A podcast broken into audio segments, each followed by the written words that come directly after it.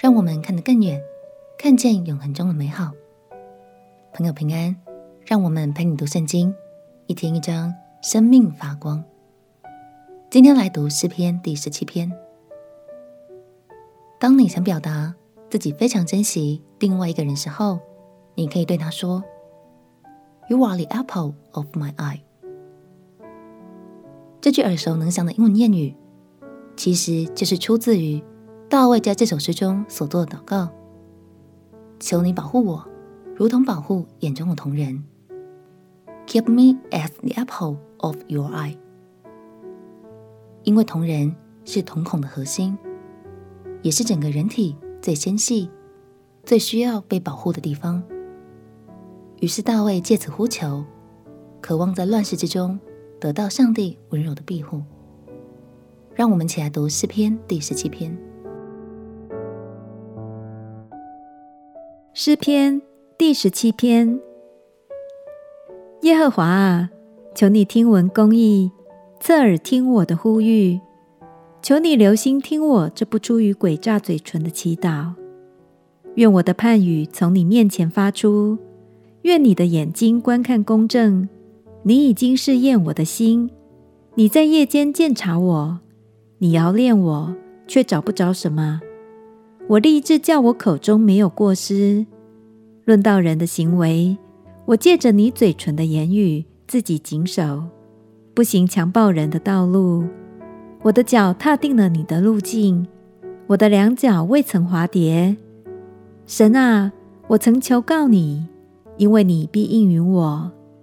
求你向我侧耳，听我的言语。求你显出你奇妙的慈爱来。你是那用右手拯救投靠你的，脱离起来攻击他们的人。求你保护我，如同保护眼中的瞳人，将我隐藏在你翅膀的荫下，使我脱离那欺压我的恶人，就是围困我要害我命的仇敌。他们的心被脂油包裹。他们用口说骄傲的话，他们围困了我们的脚步，他们瞪着眼要把我们推倒在地。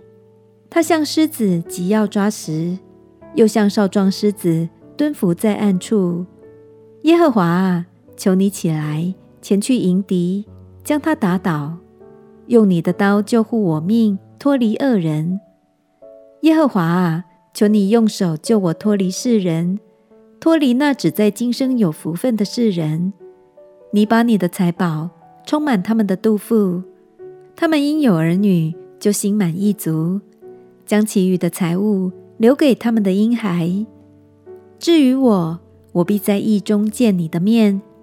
我醒了的时候，得见你的形象，就心满意足了。大卫求神将世人所喜爱的财宝。尽管加给他们，甚至多到可以留给后代的子孙。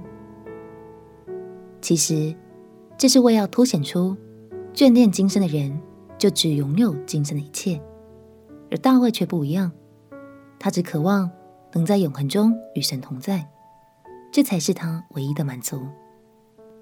也许拥有财富、名声和事业，能暂时过上不错生活，但鼓励你。唯有认识神，在神的翅膀荫下前行，才能真的使生命得到丰盛与满足哦。我们一起来祷告：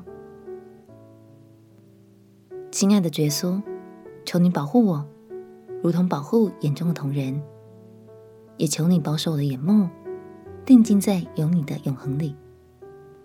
祷告奉耶稣基督的圣名祈求，阿门。祝福你的生命。在神的话语中得着满足。陪你读圣经，我们明天见。耶稣爱你，我也爱你。